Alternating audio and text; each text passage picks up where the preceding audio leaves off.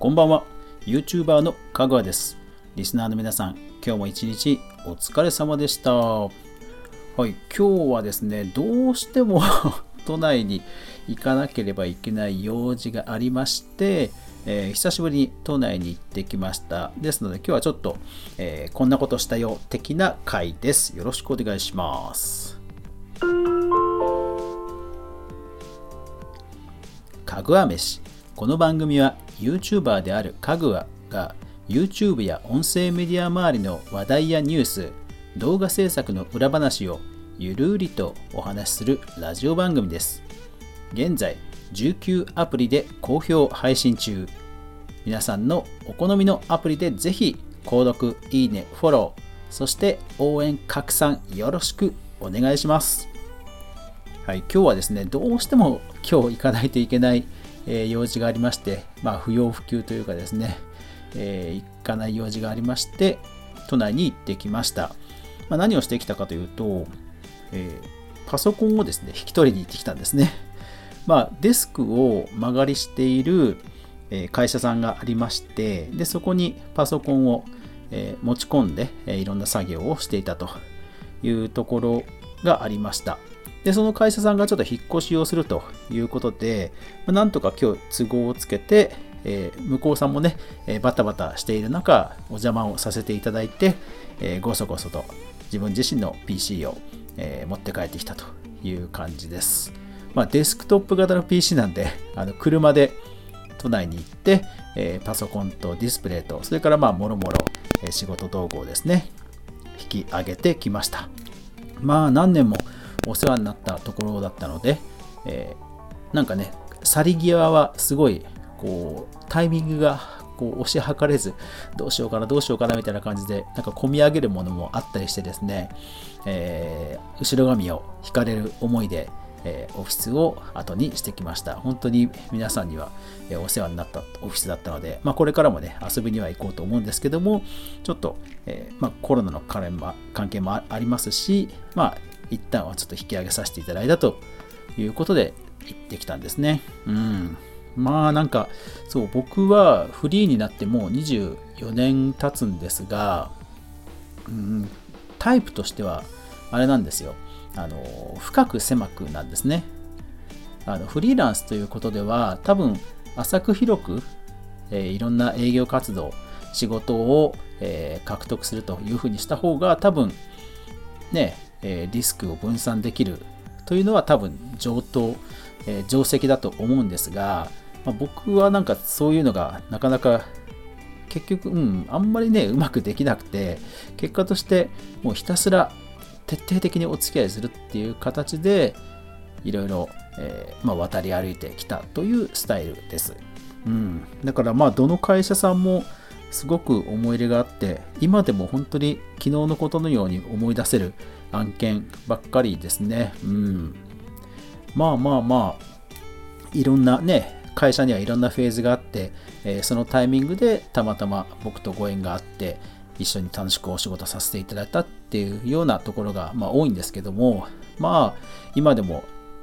タイムラインとかではもちろんよくお付き合いさせていただいてますし本当にお世話になってなりっぱなしで、えー、感謝しかないですね、うん、でですよ。今日そう都内に車で要は荷物があったので車で行ったんですけどいやー確かに都内人が少ないですねまあ、とは言っても、ものすごく少ないっていうほどではないので、ああ、確かにこれはまだまだ拡散収まらないだろうなという気もしつつ、ただ、あの、車、車はやっぱり明らかに少ないなという印象でした。ものすごく走りやすかったです。うん。で、えっ、ー、と、渋谷、えー、それから秋葉原、池袋とぐるぐるとちょっともうこの際と思って用事をいろいろと立て詰めて、えー、回ってきたんですけど、まあ、詰まることはなかったですね。うん。で、ちなみになんですけど、皆さん、あの、都内って車、まあコロナがなければ、コロナがない時だと、都内って車がすごい混んでるイメージってありません？うん。まあ首都高とかまあ混むんですけど、そう、都内実はね、車むちゃくちゃ走りやすいんですよ。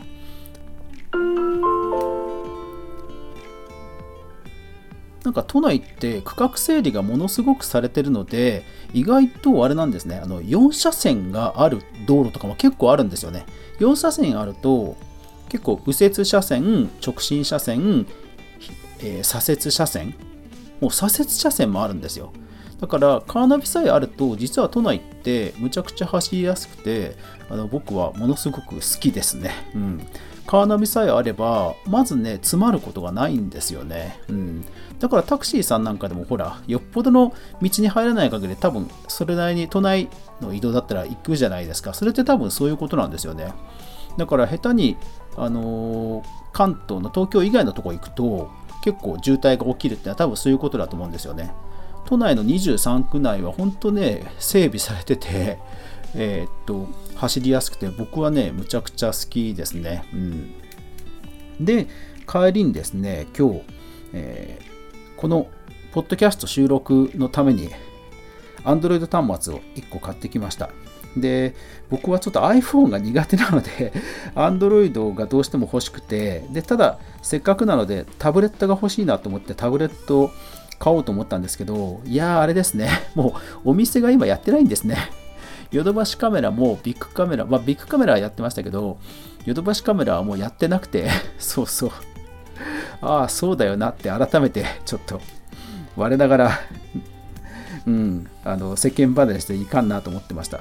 うん、で、そう話を戻すと、Android タブレットがどうしても欲しくて、で結局、そう調べるともう選択肢がファーウェイとレノボと NEC しかないんですね実質。うん。そう。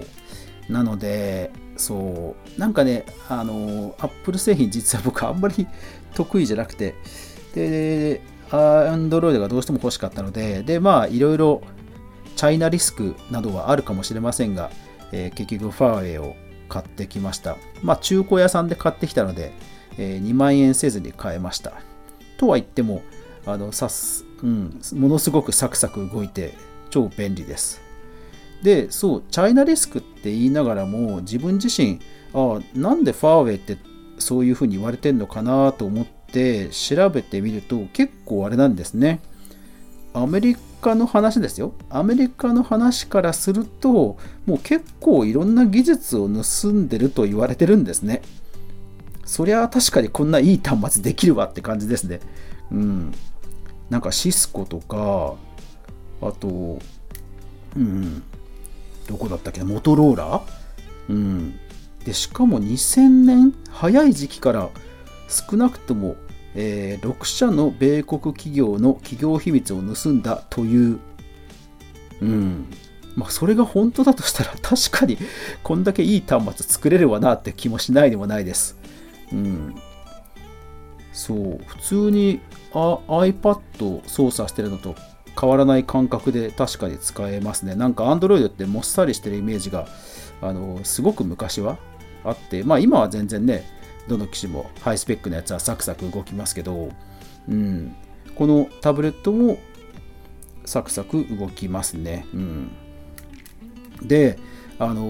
Nexus 7っていう Google のタブレットがあってそれもそこそこ売れたと思うんですが、まあ、残念ながらあの教育市場はもう教育市場も含めてやっぱりタブレット市場って iPad がもう一強らしくてで、え、唯一 Google はその Chromebook というので教育市場にうまく、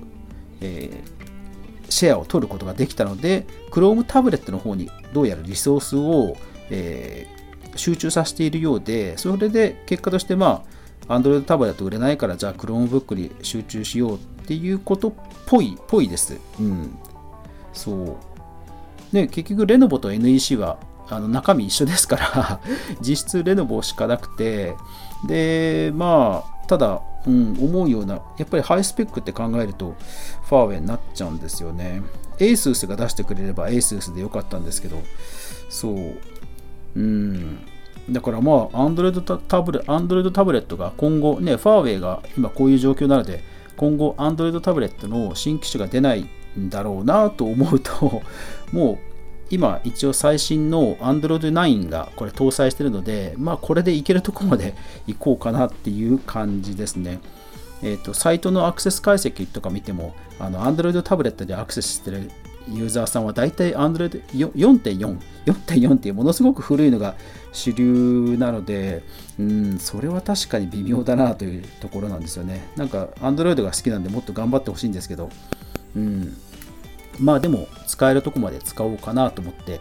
えー、まあたださできる限りここにはリソース入れないようにして 最小限の使い方で、えー、いこうかなと思ってもう割り切って買ってきましたがもう2万円しない安さではもう全然、うん、ありがたいですね。ただそういうもしそういうのが本当だとしたらそれの上に成り立ってる使いやすさなのでちょっと心も痛いところもあるんですがまあまあ使っていこうかなと思います。まあそんな感じで今日はバタバタとしてで、えー、一応これでタブレットで見ながら話すことができ、そしてスタンド FM 用の iPhone、えー、ジングル用の Android、えー、ラジオトーク用の iPhone、それからミキサー、IC レコーダー、それから BGM 用の Android というのが僕の目の前にずらっとあって、で、え、全19アプリに配信できてるという感じになってます。はい。ですので、あのこれからも、えー、ラジオ配信頑張りますので、どうぞよろしくお願いします。というわけで、最後まで聞いてくださってありがとうございました。やまない、雨はない。明日が皆さんにとって良い一日でありますように。おやすみなさい。